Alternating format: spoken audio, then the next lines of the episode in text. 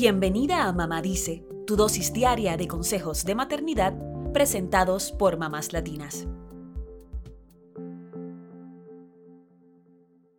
En Estados Unidos, casi 20 personas son abusadas físicamente por sus parejas cada minuto. Esto equivale a más de 10 millones de mujeres y hombres al año, según datos de los Centros para el Control y la Prevención de Enfermedades. Una de cada tres mujeres y uno de cada cuatro hombres han sufrido algún tipo de violencia física por parte de sus parejas, incluyendo bofetadas y empujones. A veces ni siquiera consideran que esto es un tipo de violencia doméstica. La violencia de género es más común de lo que nos atrevemos a reconocer. Puede manifestarse con gritos, amenazas, golpes, agresiones sexuales, acoso, control económico y más. Y lo peor es que muchas veces es difícil para las víctimas darse cuenta de que están en una relación violenta. Y más difícil aún es salir de ahí.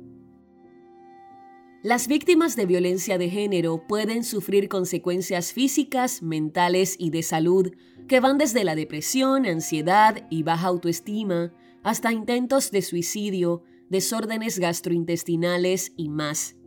Los hijos de las víctimas también sufren las consecuencias, aunque la violencia no se ejerza directamente sobre ellos.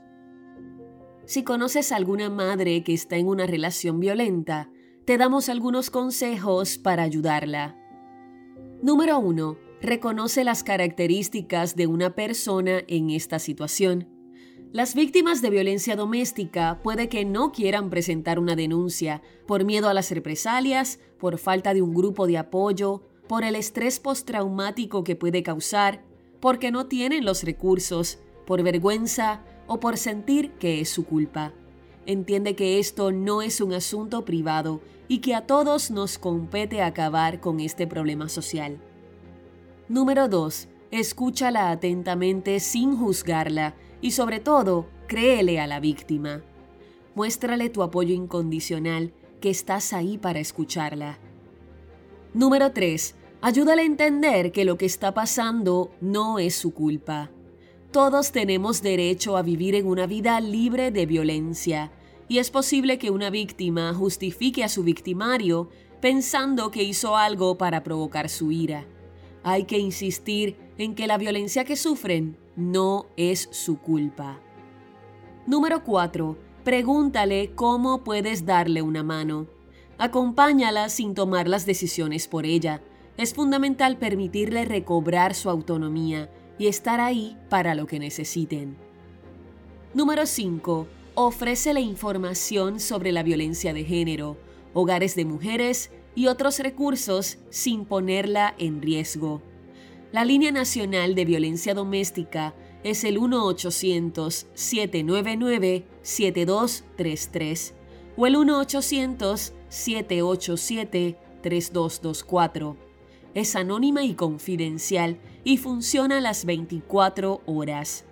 No solo sirve para las víctimas, sino también para quienes necesitan información para brindar apoyo. Además, en todos los estados hay organizaciones que podrían ayudarles. A una mujer podría tomarle más de un intento para salir de una relación violenta. Así que debes reconocer que tu lugar no es confrontar al abusador, es estar ahí para dar apoyo sin juzgar y brindar herramientas para los próximos pasos. Obviamente es importante saber cuándo es momento de llamar al 911 si la vida de alguien está en riesgo. Nadie merece vivir en sufrimiento y nos toca a todos educarnos para erradicar la violencia.